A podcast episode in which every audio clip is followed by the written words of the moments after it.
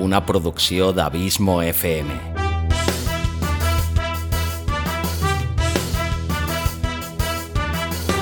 Vols gaudir del teu temps de lleure escoltant grans històries, audiollibres i relats, un podcast literalment literari.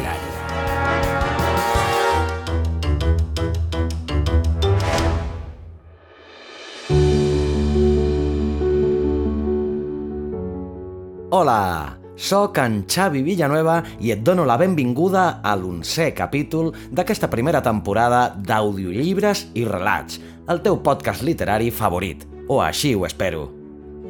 Avui et porto a un nou autor, un dels grans de la literatura que encara no havien passat per aquest humil podcast.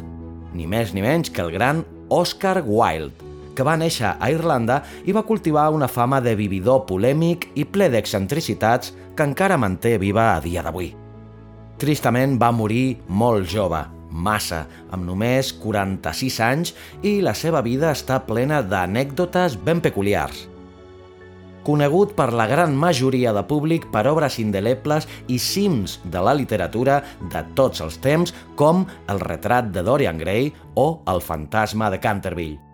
Wilde va escriure també vodevils de teatre tremendament divertits com La importància de dir-se Ernesto, obra que el va convertir en una autèntica celebritat, o El ventall de Lady Windermere, totes dues de super recomanable lectura, si és que no les has llegides. El 1895, quan es trobava al cim de la seva reeixida carrera, va ser jutjat i acusat de sodomia i de greu indecència i posteriorment condemnat a dos anys de treballs forçats. Durant el seu tràgic empresonament va escriure una altra de les seves obres cimeres, com és De Profundis. Oscar Wilde també va escriure alguns relats o contes curts, com el que avui et porto, que té com a títol El príncep feliç, The Happy Prince en el seu títol original. És un preciós conte de fades. Va ser publicat per primera vegada l'any 1888 a l'antologia El príncep feliç i altres contes. Aquest conte és una obra educativa moralista que intenta transmetre un missatge de valors i principis ètics en nens i adults. És sorprenent veure com un autor que prescindia de la moral en benefici de l'art va poder escriure contes tan sentimentals i amb moralitat com el que ens ocupa el dia d'avui. Una història que commou, un poema líric de bellesa increïble. Doncs res millor a fer que deixar-te amb aquest bonic conte. Donar-te les gràcies, com sempre, per la teva fidelitat, el teu constant suport i per fer-me sentir tan feliç sabent que aquest podcast t'agrada, t'acompanya i et serveix d'entreteniment. Subscriu-te al podcast tant en català com en castellà. Recorda que existeix també audiolibros i relatos. Busca-la qualsevol de les plataformes de podcasting i el trobaràs de ben segur. I res, tant en català com en castellà, subscriu-te al podcast. És totalment gratuït i no te'n penediràs, t'ho garanteixo. Llarga vida al podcasting i llarga vida a l'audioliteratura. Ara també, en català.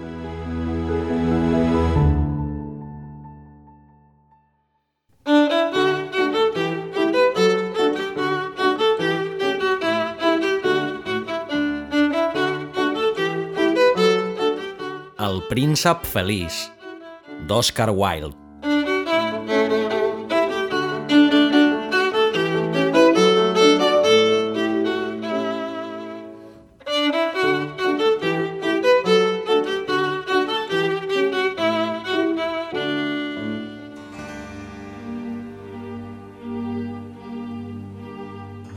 En la part més alta de la ciutat, sobre una petita columna, s'alçava l'estàtua del príncep feliç, estava tota revestida de fulls d'or fi. Tenia, a manera d'ulls, dos rutilants safirs i un gran rubí vermell cremaven el puny de la seva espasa. Per tot això era molt admirada. És tan bonic com un panell, va observar un dels membres del Consell que desitjava guanyar-se una reputació de coneixedor de l'art. Ara que no és tan útil, va afegir-hi tement que el prenguessin per un home poc pràctic. I realment no ho era. Per què no ets com el príncep feliç? Preguntava una mare amorosa al seu fillet que li demanava la lluna. El príncep feliç no hauria pensat mai a demanar res cridant. Em fa content veure que hi ha en el món algú que és completament feliç. Murmurava un home fracassat mentre contemplava la meravellosa estàtua. Veritablement sembla un àngel, deien els nens de l'hospici en sortir de la catedral vestits amb capes de color escarlata brillant i netes bates blanques. Com ho sabeu? replicava el professor de matemàtiques. Si no n'heu vist mai cap. Oh, els hem vist en somnis, van respondre els nens. I el professor de matemàtiques arrufava les celles i adoptava un posat saber perquè no podia provar que uns nens es permetessin somiar.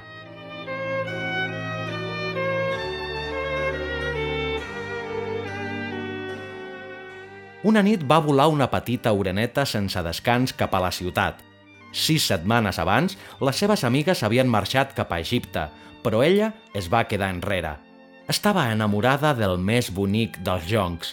El va trobar al començament de la primavera quan volava sobre el riu perseguint una gran papallona groga i les seves formes esbeltes la van atreure d'una manera tan gran que es va aturar per parlar-li.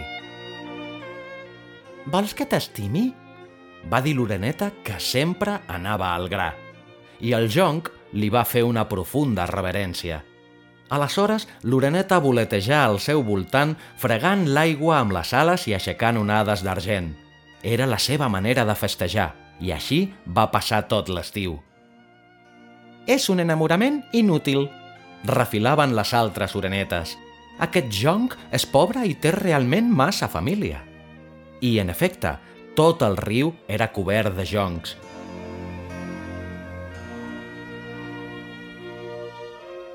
Quan va arribar la tardor, totes les orenetes van emprendre el vol.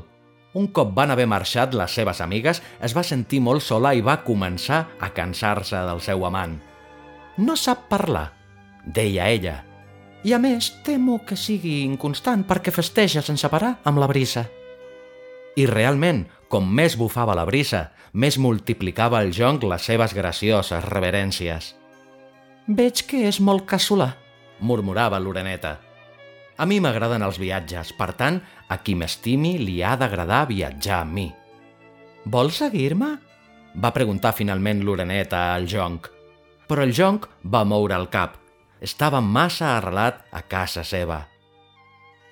T'has rigut de mi, li va cridar l'oreneta. Me'n vaig a les piràmides. Adeu. I l'oreneta se'n va anar.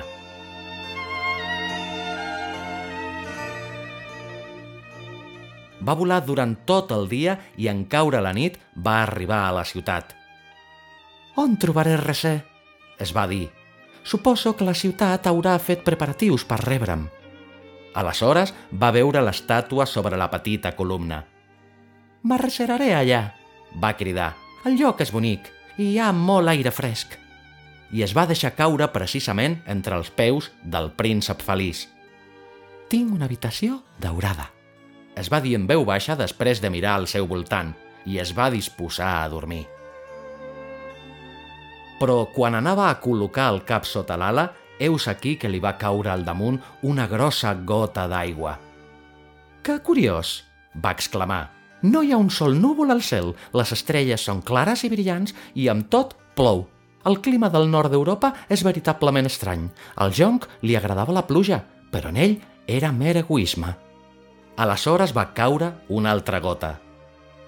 Per a què serveix una estàtua si no recera de la pluja? va dir l'oreneta. Me'n vaig a buscar una bona xemeneia.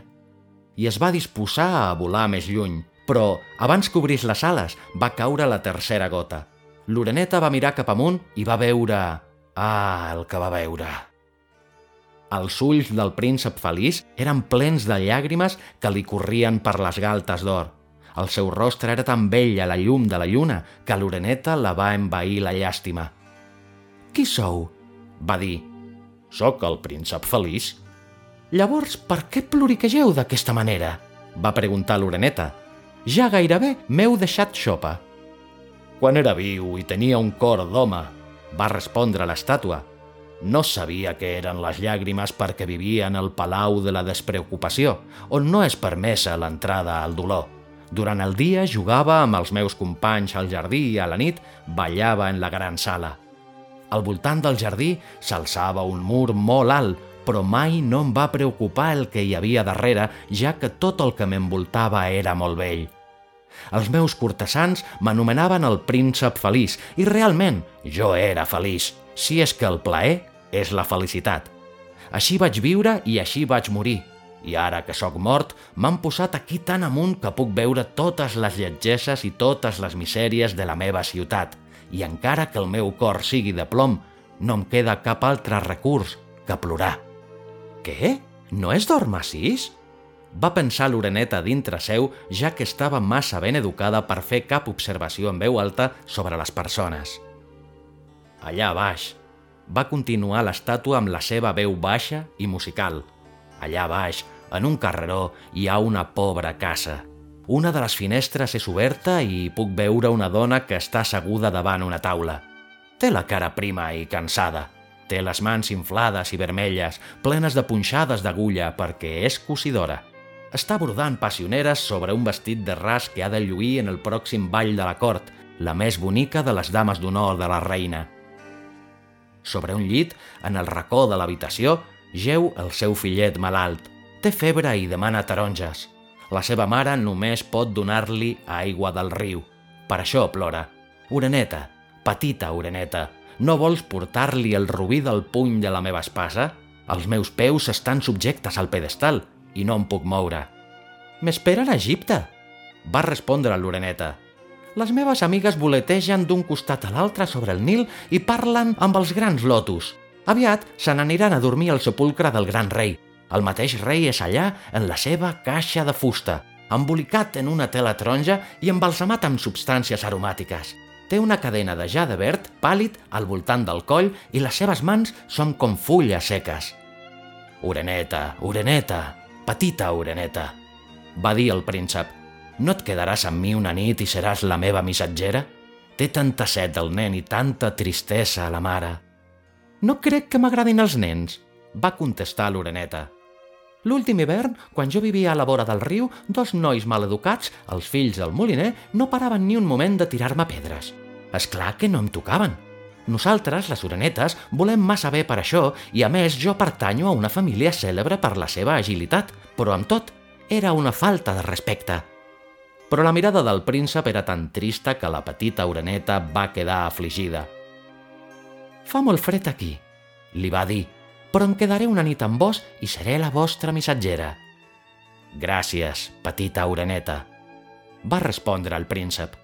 Aleshores, l'oreneta va arrencar el gran rubí de l'espasa del príncep i, portant-lo en el bec, va volar sobre les teulades de la ciutat va passar sobre la torre de la catedral on hi havia uns àngels esculpits en marbre blanc.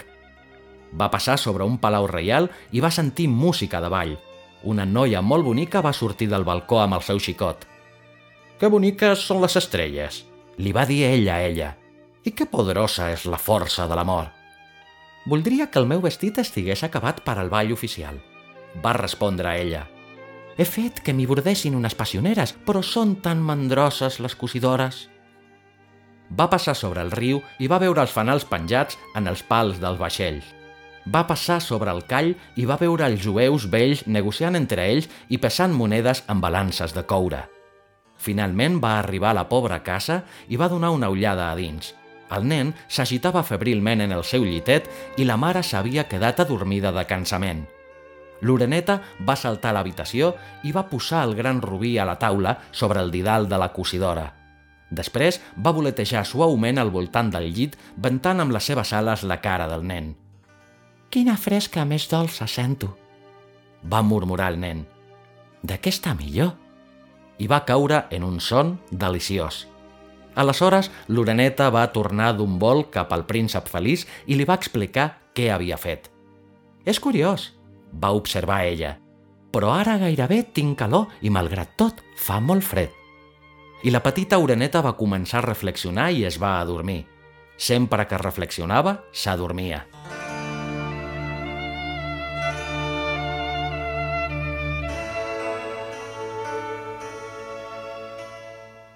En despuntar l'alba, va volar cap al riu i va prendre un bany. Notable fenomen, va exclamar el professor d'ornitologia que passava pel pont. Una oreneta a l'hivern. I va escriure sobre aquell tema una llarga carta a un diari local. Tothom en va parlar. Era plena de paraules que no es podien entendre. Aquesta nit me'n vaig cap a Egipte, es deia l'Oreneta. I només de pensar-ho ja es posava molt contenta. Va visitar tots els monuments públics i va descansar una bona estona sobre la punta del campanar de l'església. A tot arreu on anava, piulaven els pardals i es deien els uns als altres «Quina estrangera més distingida!» I això l'omplia de goig. En sortir la lluna, va tornar d'un vol cap al príncep feliç. «Teniu algun encàrrec per Egipte?» Li va cridar. Me n'hi vaig. Oreneta, oreneta, petita oreneta, va dir el príncep. No et quedaràs una altra nit amb mi? M'esperen a Egipte, va respondre l'oreneta. Demà les meves amigues volaran cap a la segona cascada. Allà, l'hipopòtam geu entre els joncs i el déu Memnon s'alça sobre un gran tron de granit. Mira les estrelles durant la nit i quan brilla Venus llança un crit d'alegria i després calla. Al migdia, els lleons grocs baixen a veure a la vora del riu. Tenen els ulls com verdes aiguamarines i els seus rugits són més eixordadors que els rugits de la cascada. Oreneta, oreneta, petita oreneta, va dir el príncep. Allà baix, a l'altre costat de la ciutat, veig un jove en unes golfes. Està inclinat sobre una taula plena de papers i en un vas al seu costat hi ha un ram de violetes marcides. Té el cabell negre i arrissat i els llavis vermells com els grans d'una magrana. Té uns grans ulls somiadors. S'esforça per acabar una obra per al director del teatre, però té massa fred per escriure més. No té cap mena de foc en la cambra i la fam l'ha rendit. Mm, em quedaré una altra nit amb vos, va dir l'Oreneta, que realment tenia bon cor. Li he de portar un altre rubí? Ai, no tinc més robins, va dir el príncep. Els meus ulls són l'únic que em queda. Són uns safirs extraordinaris portats de l'Índia fa un miler d'anys. Arrenca'm un i porta-li. El vendrà a un joier, es comprarà menjar i llenya i acabarà la seva obra.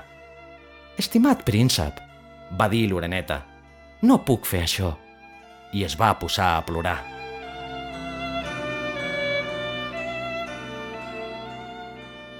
Oreneta, oreneta, petita oreneta, va dir el príncep. Fes el que et demano.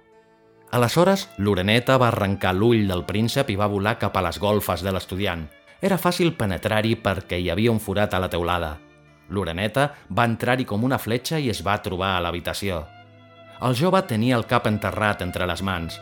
No va sentir l'aleteig de l'ocell i quan va aixecar el cap va veure el bonic safir sobre les violetes marcides. «Començo a ser apreciat!» va exclamar. Això prové d'algun ric admirador. Ara ja puc acabar l'obra. I semblava completament feliç.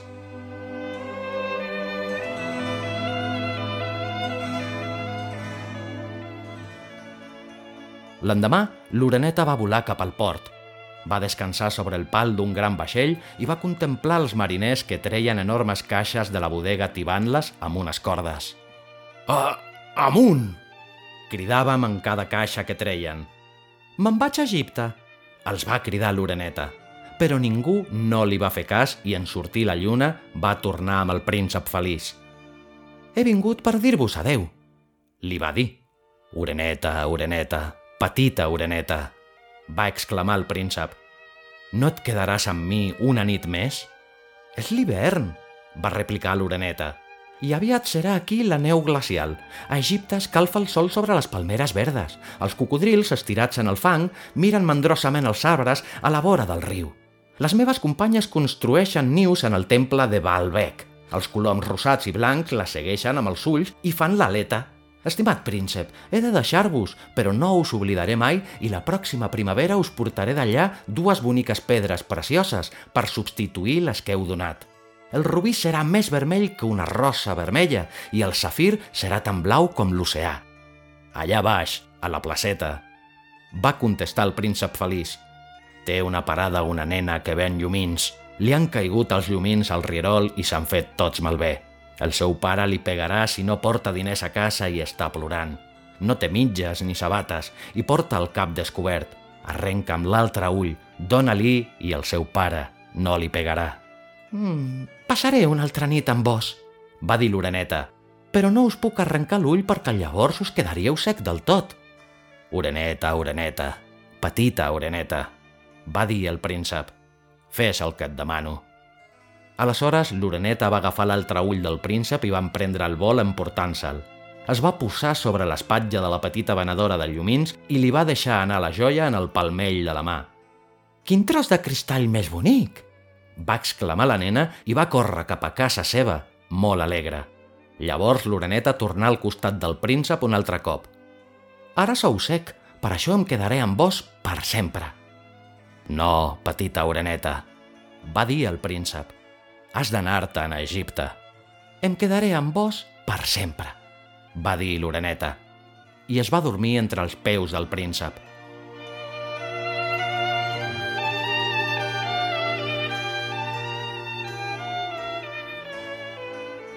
L'endemà es va col·locar sobre l'espatlla del príncep i li va referir el que havia vist en països estranys. Li va parlar dels cibis rojos que se situen en llargues fileres a la vora del Nil i que pesquen a becarrades peixos d'or, de l'esfinx, que és tan vella com el món. Viu al desert i ho sap tot, dels mercaders que caminen lentament al costat dels seus camells i porten collarets d'ambre a les mans, del rei de les muntanyes de la lluna, que és negre com el banús i que adora un gran bloc de cristall, de la gran serp verda que dorm en una palmera i té 20 sacerdots que l'alimenten amb pastissets de mel, i dels pigmeus, que naveguen per un gran llac sobre amples fulles planes i estan sempre en guerra amb les papallones.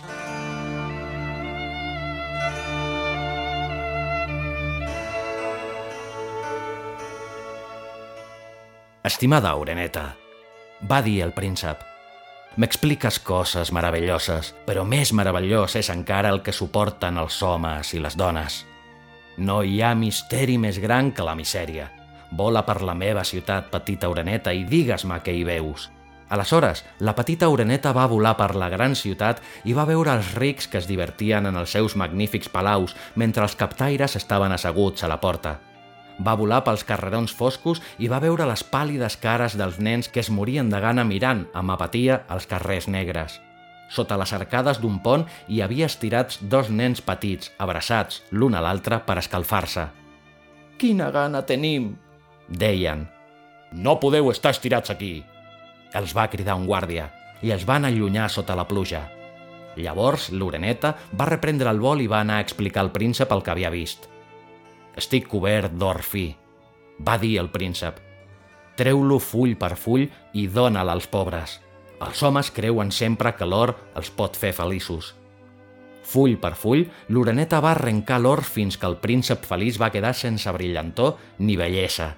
Full per full, el va distribuir entre els pobres i les caretes dels nens es van tornar de nou rosades i van riure i van jugar pel carrer. «Ja tenim pa!» cridaven. Aleshores va arribar la neu i després de la neu les glaçades. Els carrers semblaven empedrats de plata de tant que brillaven i resplendien. Llargs caramells, que semblaven punyals de cristall, penjaven de les teulades de les cases. Tothom es cobria amb pells i els nens portaven gorres vermelles i patinaven sobre el gel.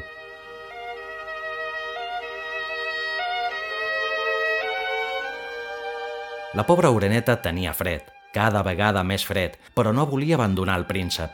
L'estimava massa per fer-ho. Collia les molles a la porta de Calforner quan aquest no la veia i intentava escalfar-se batent les ales.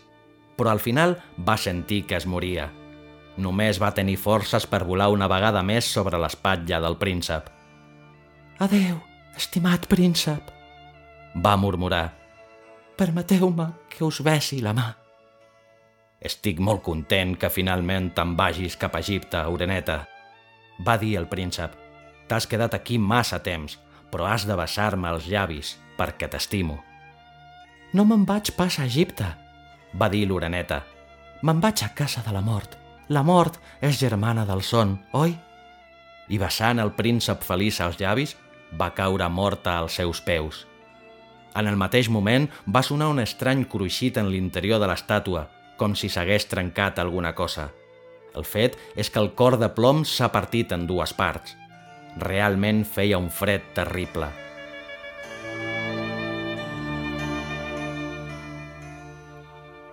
L'endemà al matí, molt d'hora, l'alcalde passejava per la placeta amb dos regidors de la ciutat. En passar pel costat del pedestal, va aixecar els ulls cap a l'estàtua. Mm, Déu meu! va exclamar. En quin mal estat està el príncep feliç? Sí, està veritablement espellifat, van dir els regidors de la ciutat que opinaven sempre el mateix que l'alcalde. I ells mateixos van aixecar el cap per mirar l'estàtua. Mm, el rubí de l'espassa li ha caigut i ja no té ulls ni és daurat, va dir l'alcalde. En conclusió, que és igual que un captaire. Igual que un captaire, van repetir a l'uníson els regidors. I té als peus un ocell mort, va continuar l'alcalde. Realment s'haurà de promulgar un ban que prohibeixi als ocells morir-se aquí. I el secretari de l'Ajuntament va prendre nota d'aquella idea. Aleshores van tirar a terra l'estàtua del príncep feliç. Com que ja no és bonic, no serveix per a res, va dir el professor d'estètica de la universitat. Aleshores van fondre l'estàtua en un forn i l'alcalde va reunir el Consell en sessió per decidir què s'havia de fer amb el metall. Podríem fer, va proposar, una altra estàtua. La meva, per exemple. O la meva, va dir cada un dels regidors, i van acabar discutint-se. Quina cosa més rara, va dir el primer oficial de la foneria. Aquest cor de plom no es vol fondre en el forn, s'haurà de llançar. Els fonedors el van llançar al pilot de deixalles en què hi havia l'oreneta morta.